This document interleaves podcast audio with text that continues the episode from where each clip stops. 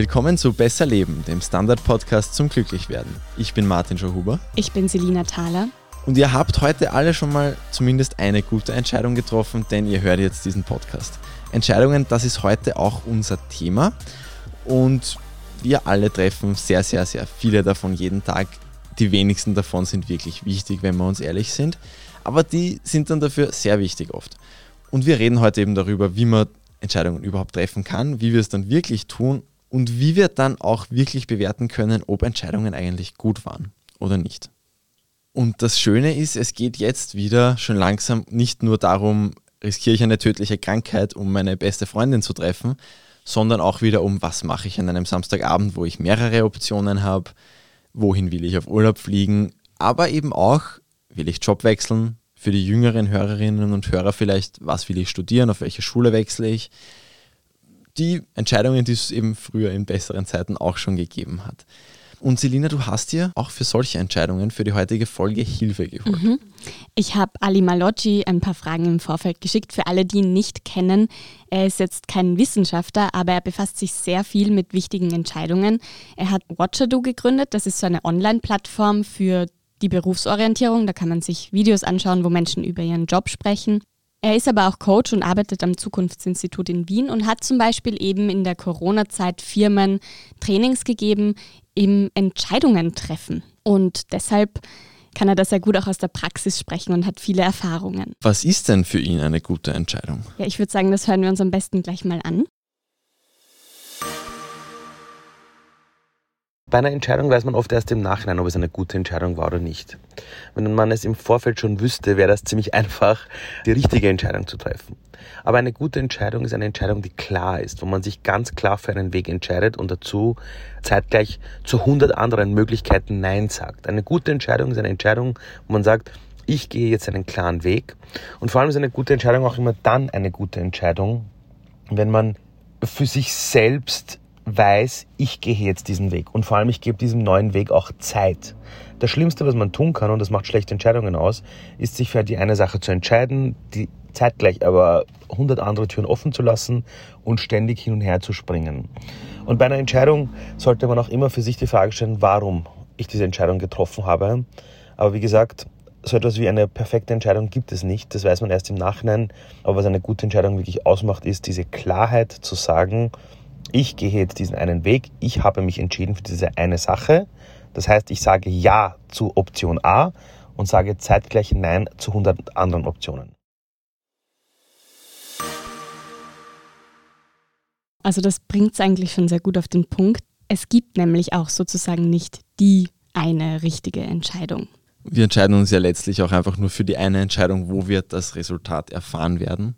Genau, es ist ja immer total individuell und auch von dem Standpunkt oder dem Informationsstand der jeweiligen Person zu sehen. Also es gibt ja auch schon entscheidungsfreudigere Menschen als andere. Das kennt, glaube ich, jeder von uns. Manche sind ein bisschen scheuer und trauen sich nicht so, andere gehen volles Risiko.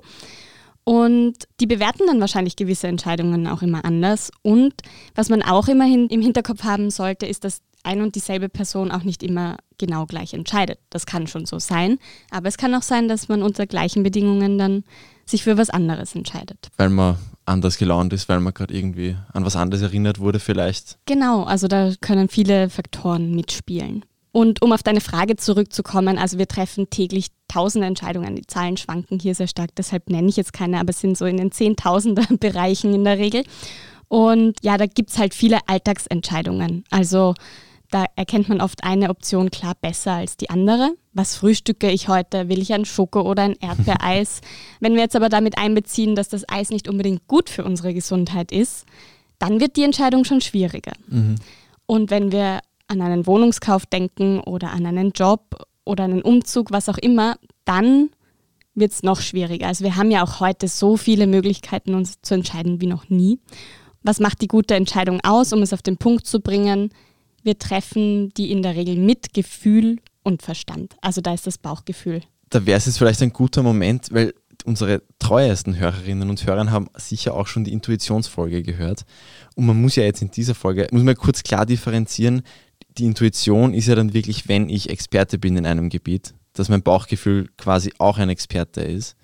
Und es ein gibt verlässlicher, ja, ja. Genau, ein verlässlicher Experte. Und es gibt ja auch in unserem Leben viele Entscheidungen, wo wir nicht Experte sind, aber vielleicht wo das Bauchgefühl trotzdem mitspielt.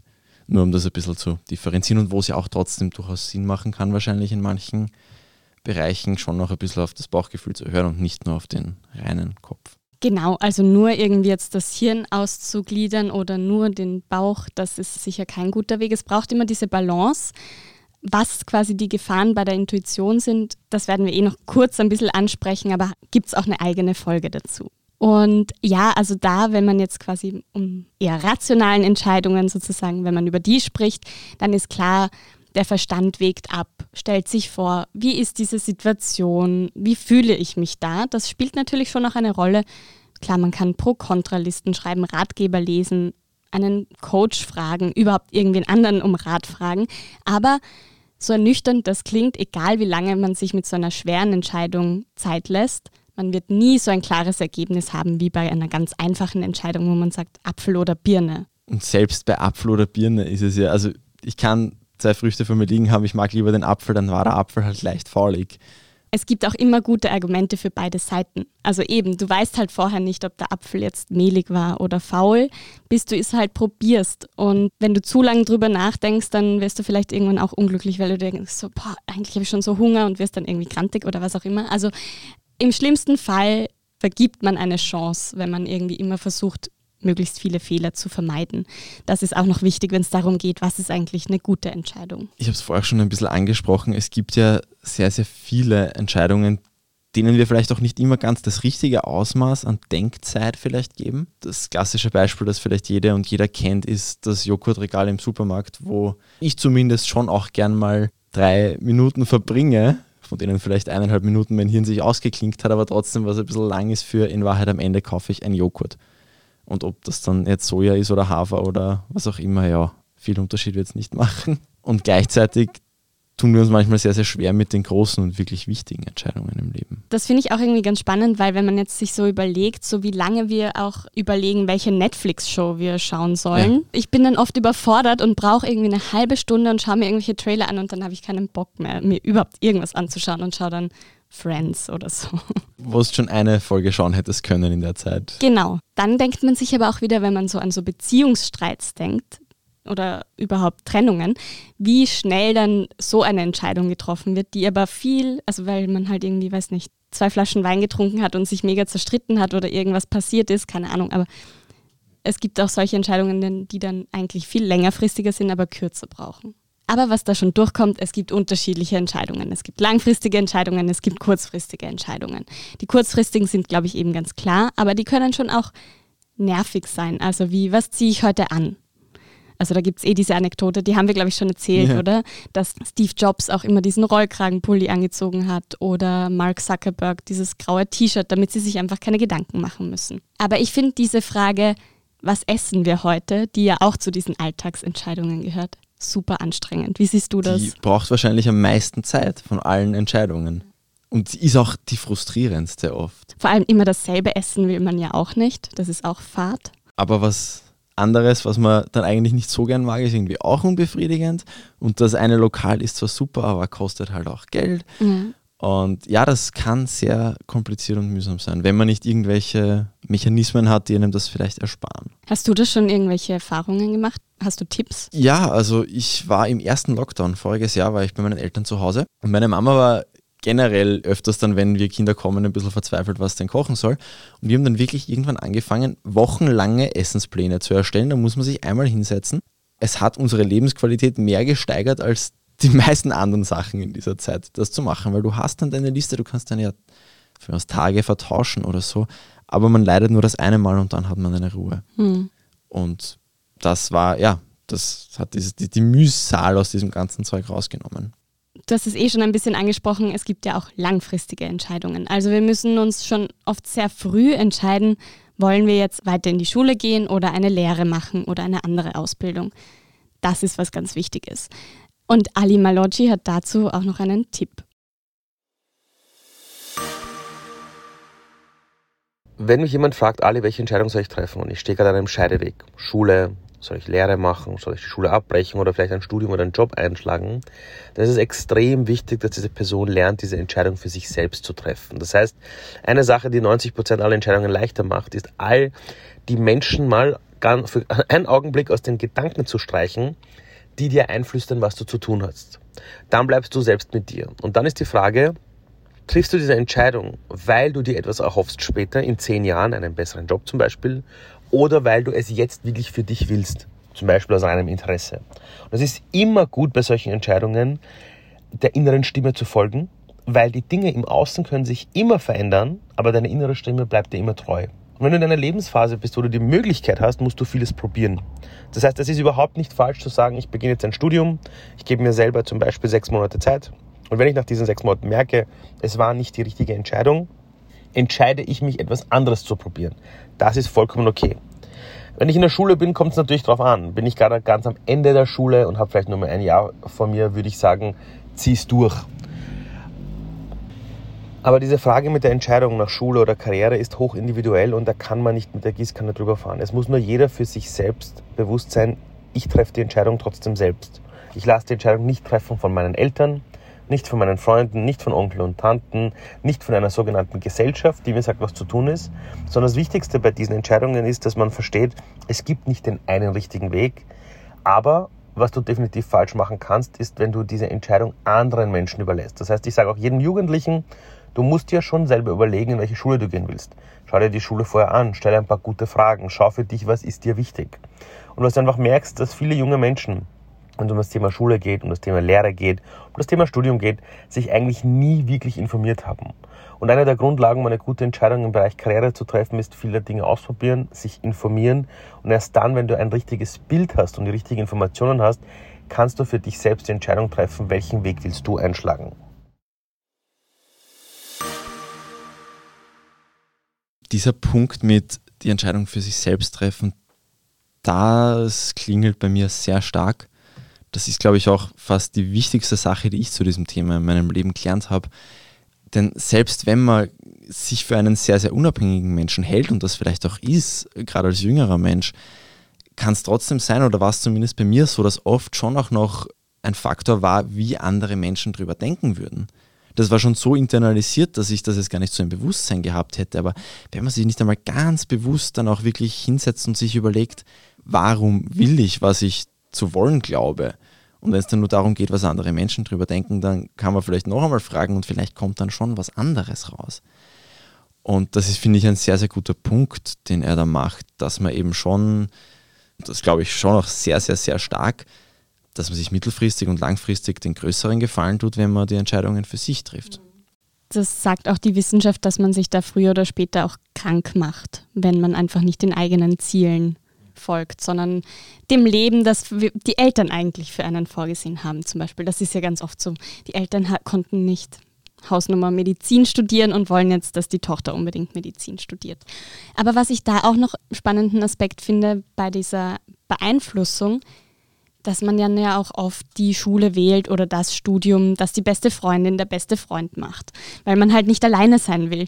Aber ist das wirklich die richtige Argumentation für diese Entscheidung, finde ich, sollte man sich auch fragen. Ich habe vor langer Zeit dieses Kahnemann-Buch, das ist so das Buch ist in diesem Bereich Entscheidungen, gelesen habe, drei Viertel davon längst vergessen. Was macht denn unser Gehirn, wenn wir uns da jetzt entscheiden müssen? Es macht eigentlich sehr viel. Es sind viele Hirnregionen beteiligt. Ich gehe da jetzt gar nicht im Detail drauf ein. Vieles weiß man auch noch gar nicht. Aber ich finde, was wichtig zu wissen ist, ist, dass unser Gehirn danach strebt, so Entscheidungsprozesse zu standardisieren, weil das einfach anstrengend ist. Also eben Routinen. Was ziehen wir an?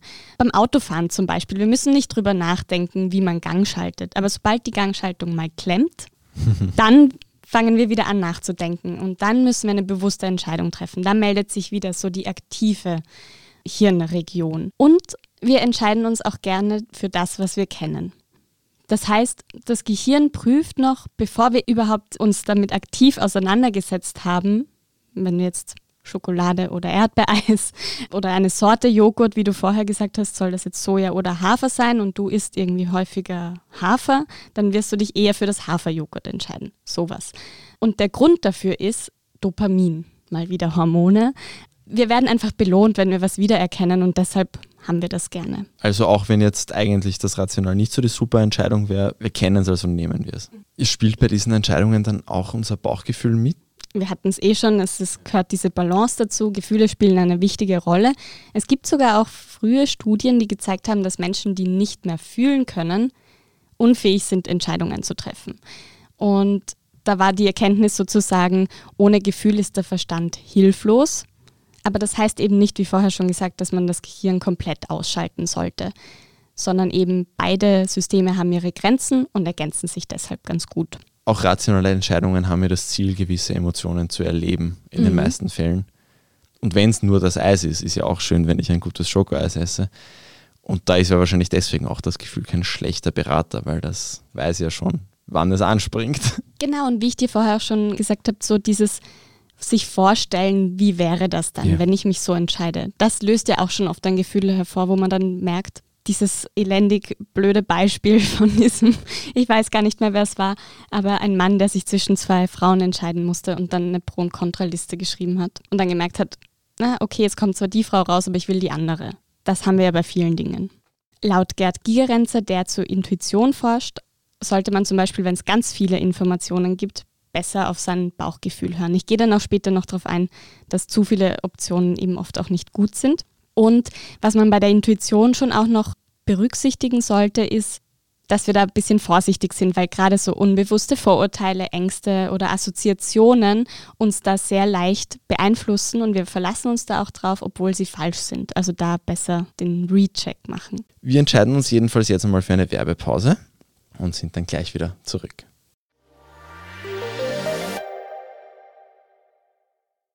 Guten Tag, mein Name ist Oskar Bonner.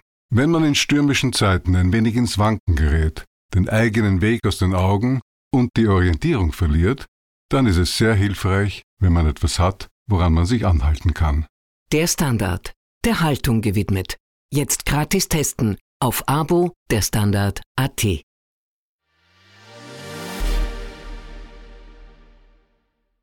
Wir sind zurück aus der Werbepause und eine Sache, die ganz sicher jeder kennt, der das gerade hört, ist, dass man mit Entscheidungen oft im Nachhinein gar nicht zufrieden ist. Auf welche Sachen sollten wir denn achten, dass wir gar nicht erst Entscheidungen treffen, die sich dann schlecht anfühlen? Was sind da Stolpersteine?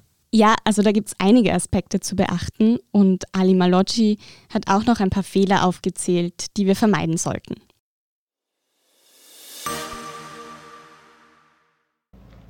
Die meisten Menschen sprechen von Entscheidungen, aber in Wirklichkeit meinen sie nur Vorhaben. Und Vorhaben sind so Dinge, die werden nie umgesetzt. Die Leute haben vor abzunehmen. Die Leute haben vor, mehr Zeit mit der Familie zu verbringen und glauben, dass das eine Entscheidung ist. Eine Entscheidung ist ein sehr, wirklich bewusster Denkprozess, wo ich mir wirklich bewusst werde, ich scheide mich jetzt von anderen Möglichkeiten um einer Option folgen zu können. Und die häufigen Fehler sind, dass die meisten Menschen gar keine Entscheidungen treffen oder ihre Entscheidungen ganz stark abhängig machen von den Meinungen anderer Menschen.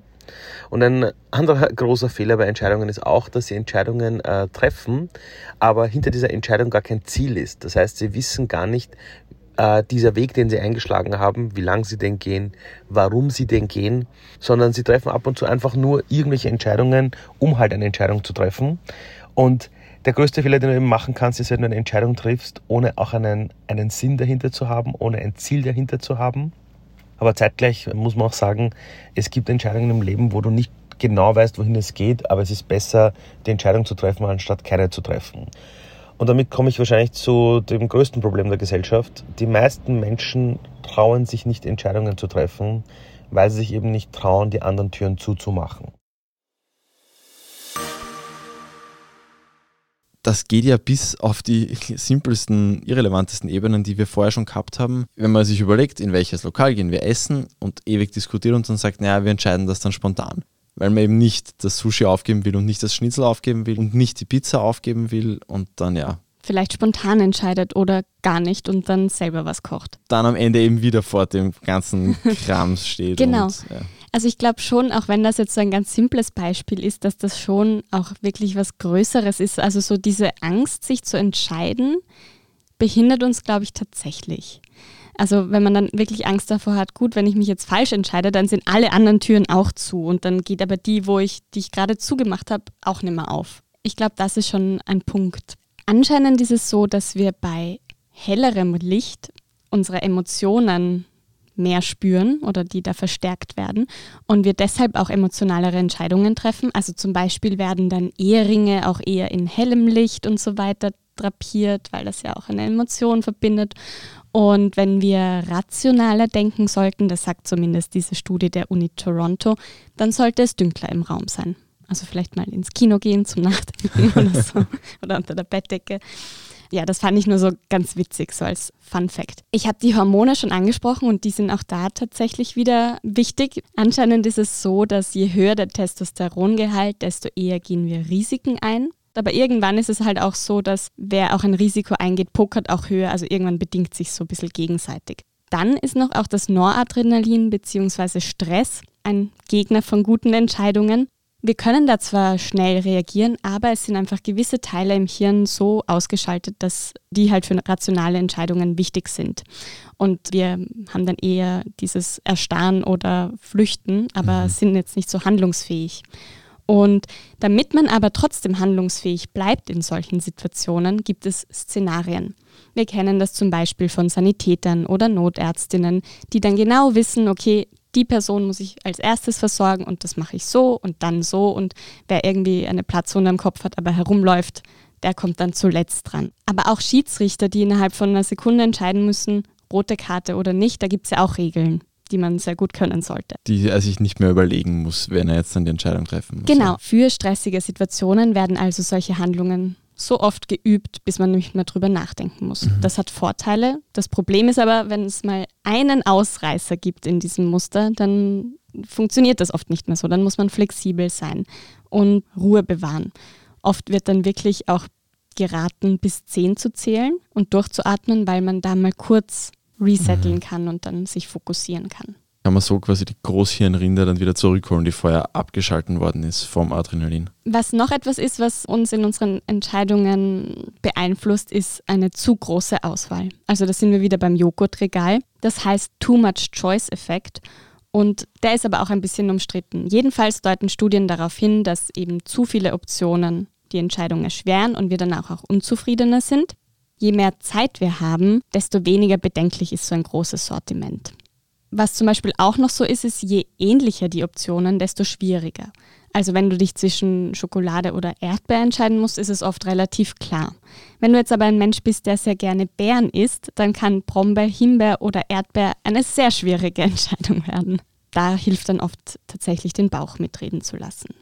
Das ist ja auch ein bisschen logisch, weil wenn die Möglichkeiten gleich gut sind, dann habe ich ja so schnell den Gedanken, wahrscheinlich wäre das andere genauso gut, vielleicht besser. Und da habe ich ja in Wahrheit schon, wenn ich nur eins von diesen drei nehme, habe ich ja schon eine relativ kleine Wahrscheinlichkeit, dass ich die beste Entscheidung treffe. Ja, wobei halt eins bis drei immer noch besser ist, als wenn du 100 Optionen hast. Also du musst schon automatisch machst du das ja auch vorsortieren. Okay, das taugt mir gar nicht, das kommt überhaupt nicht in Frage. Also so zwei bis drei Optionen zu haben, das ist easy für unser Gehirn. Ja, wenn es jetzt nicht um einen Joghurt geht, sondern bei, angenommen um ein Auto, da wird ja dann die Entscheidung schon ein bisschen mehr zur Qual oft. Und wir wollen dann oft alle Details beachten und eine rationale Entscheidung treffen. Aber wir können oft gar nicht alle Infos haben. Zum Beispiel bei einem Gebrauchtwagen. Wir wissen nicht, wie oft ist dieses Auto in der Werkstatt gestanden und wie viel war es auf der Straße. Aber auch unsere Gefühle spielen dann eben mit, wie das Auto hatte der Papa oder die Mama. Man will den Nachbarn beeindrucken, der Verkäufer ist einem sympathisch. Also das ist so ein bisschen so eine begrenzte Rationalität, wie das die Wissenschaft nennt.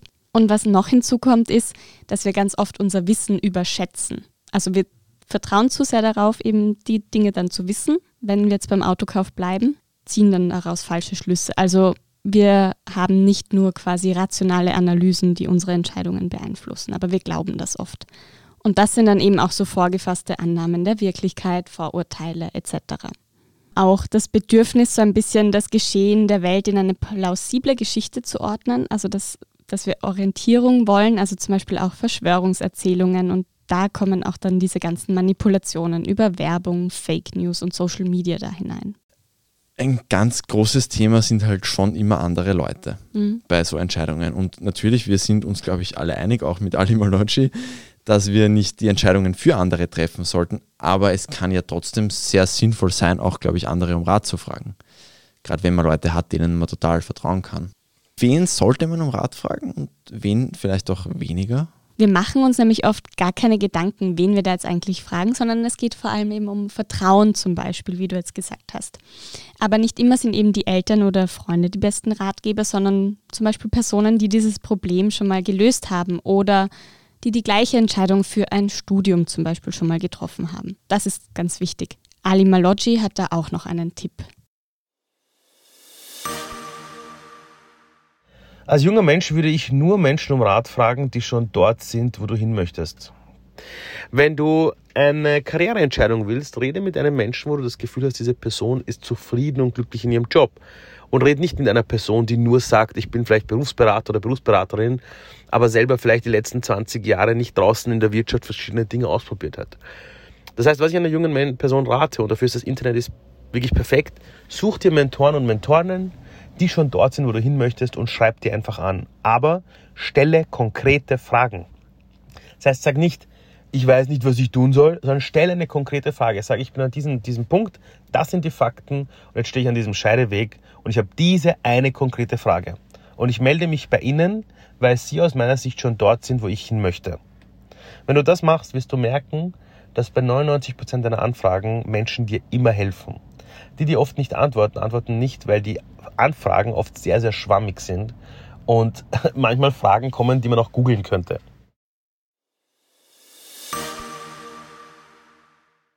Ich glaube, das kann man ja auch durchaus ausdehnen, noch auch sich selber die richtigen Fragen zu stellen, wenn man vor schwierigen Entscheidungen geht. Was will ich eigentlich wirklich? Will ich jetzt Kontext Beruf? Will ich eigentlich wirklich Geld oder will ich Freizeit? Oder auch will ich das Familienunternehmen weiterführen, das meine Eltern irgendwie schon in dritter Generation macht? weil ich finde, solche Fragen sind super wichtig. Ich habe es schon kurz angesprochen. Das kann natürlich unglücklich machen, das kann krank machen, wenn man irgendwie da jetzt die falschen Ziele verfolgt. Und da hilft es oft auch manchmal dann, sich selbst aus der Distanz zu betrachten, um solche Muster überhaupt erst zu erkennen oder eben solche Fragen zu stellen. Was ist jetzt, wenn wir so eine Entscheidung haben, wo wir einfach davor sitzen, schlaflose Nächte haben? Es will einfach nicht funktionieren. Ja, ich glaube, jeder kennt dieses Gefühl, sich nicht entscheiden zu können. Und dann ist wirklich ein guter Ratschlag, das zu vertagen und drüber zu schlafen. Also das ist ja auch so ein geflügeltes Wort. Im Schlaf passiert so viel Wichtiges und das Unterbewusstsein verknüpft da ganz viele neue Informationen.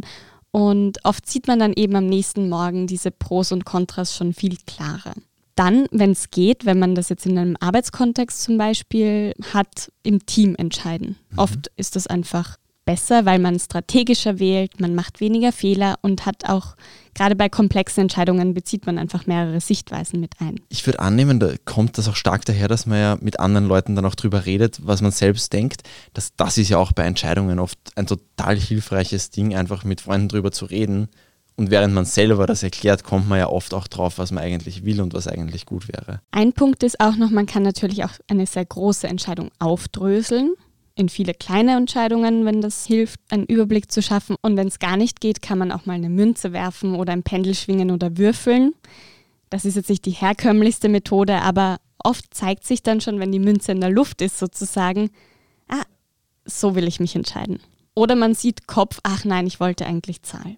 Und Ali Malocci hatte auch noch eine Erfahrung, welche Methoden denn ganz gut funktionieren.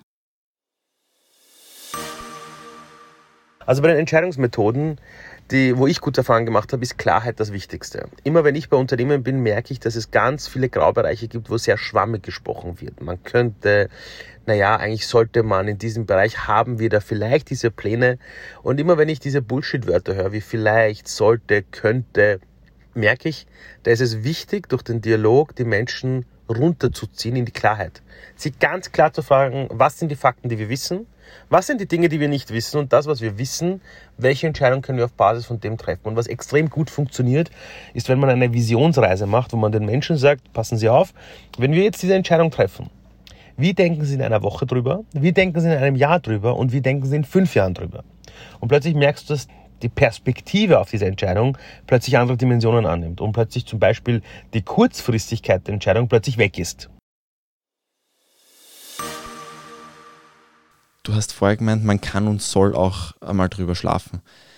Ich kenne auch Menschen, die seit fünf Jahren über Entscheidungen schlafen. Ja, das ist keine Option. dann kommst du ja nicht weit. Also im schlimmsten Fall rennst du ja dann der Entscheidung davon, wenn du sie immer aufschiebst. Zwei Nächte, drei Nächte ist okay, aber eben wenn es dann fünf Jahre werden oder schon mal.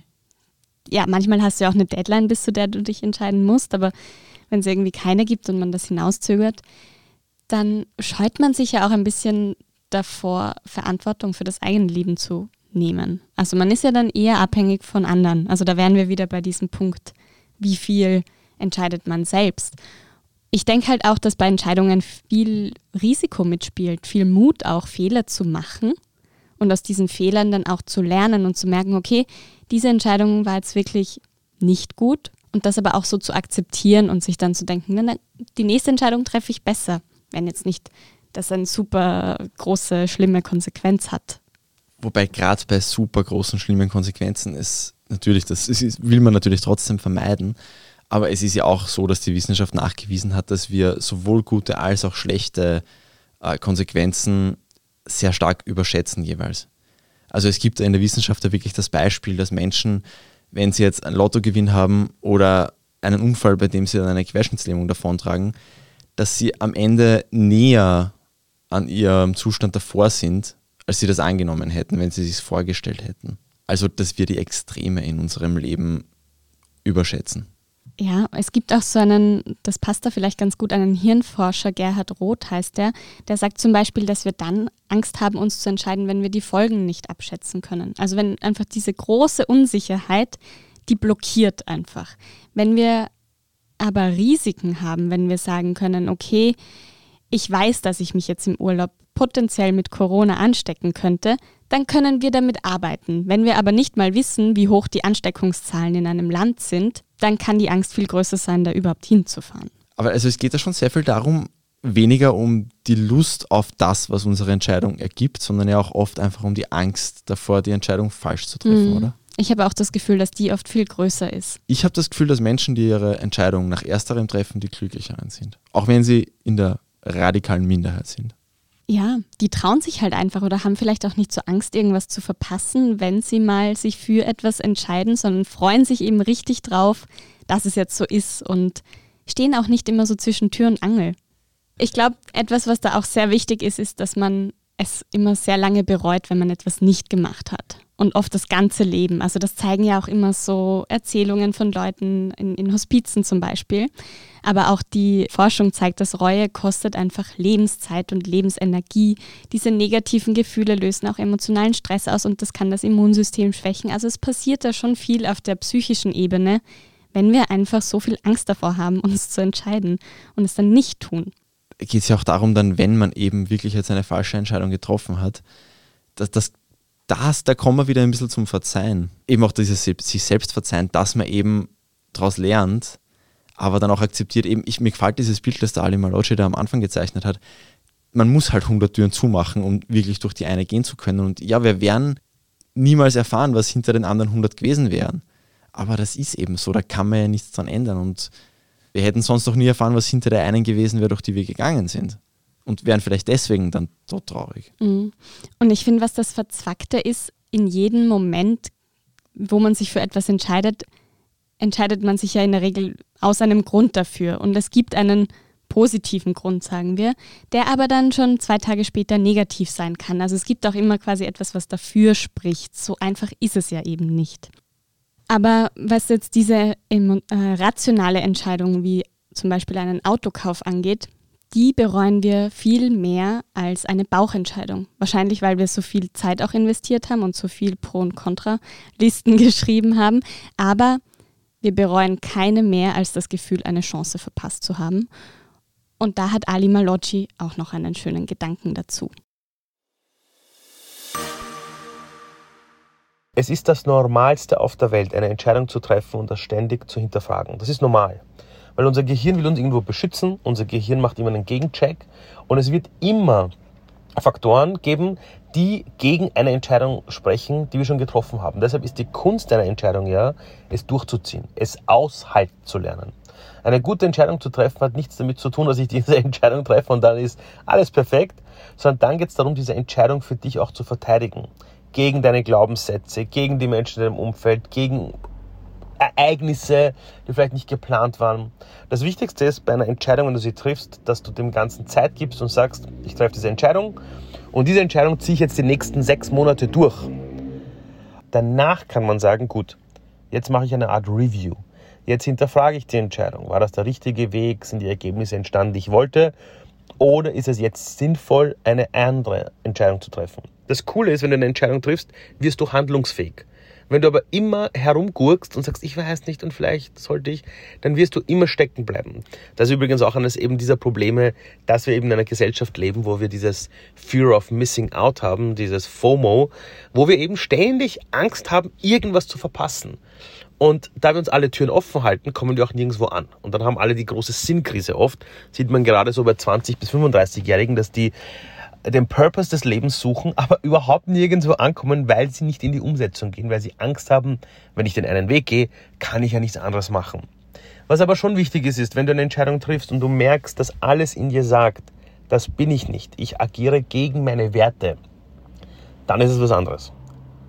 Also du solltest die Entscheidung nicht umhauen, weil du dir unsicher bist, weil plötzlich eine Stimme zu dir sagt, na, ist das die richtige Entscheidung? Vielleicht solltest du was anderes machen. Das meine ich nicht. Das musst du ignorieren. Aber wenn alles in dir sagt, das bin nicht ich, das geht gegen meine Moralvorstellungen, das sind sehr wohl Indikatoren, wo du dir die Frage stellen solltest, warum hast du die Entscheidung bisher so getroffen, wie du sie getroffen hast?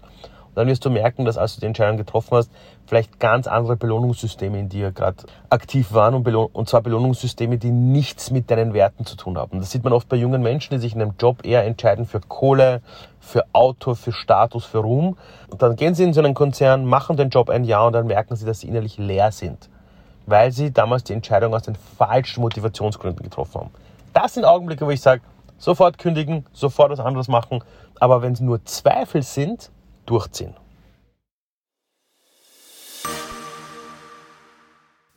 Um es mal zusammenzufassen, rauskommt, ist, die richtige Entscheidung gibt es nicht. Das ist leider ernüchternd, aber es ist so, die ist immer für den Moment richtig und man kann im Nachhinein schauen, war sie richtig oder falsch. Und dann aber auch nicht sich da reinzubeißen, wenn man merkt, äh, ich fühle mich mit dieser Entscheidung gar nicht wohl, sondern auch davon loszulassen und zu sagen, okay, die war jetzt falsch, das nächste Mal mache ich es richtig. Und da kann man eben vor allem auf sein Hirn hören, aber auch auf seinen Bauch. Also das ist immer so die Balance. Es ist auch wichtig, Leute zu fragen, die sich wirklich damit auskennen. Und ich denke auch, ehrlich zu sich selbst zu sein und zu wissen, was will ich und den Weg schlage ich jetzt mal ein. Gut, dann hoffen wir, dass ihr euch alle nächste Woche wieder entscheidet, unseren Podcast zu hören oder am besten gleich entscheidet, unseren Podcast zu abonnieren, nämlich auf Spotify, auf Apple Podcasts, auf kleinen Podcast-Apps, am besten überall. Und wo geht's, freuen wir uns auch immer über 5-Sterne-Bewertungen. Das war Besser Leben, der Standard-Podcast zum Glücklichwerden. Baba. Und bis nächste Woche.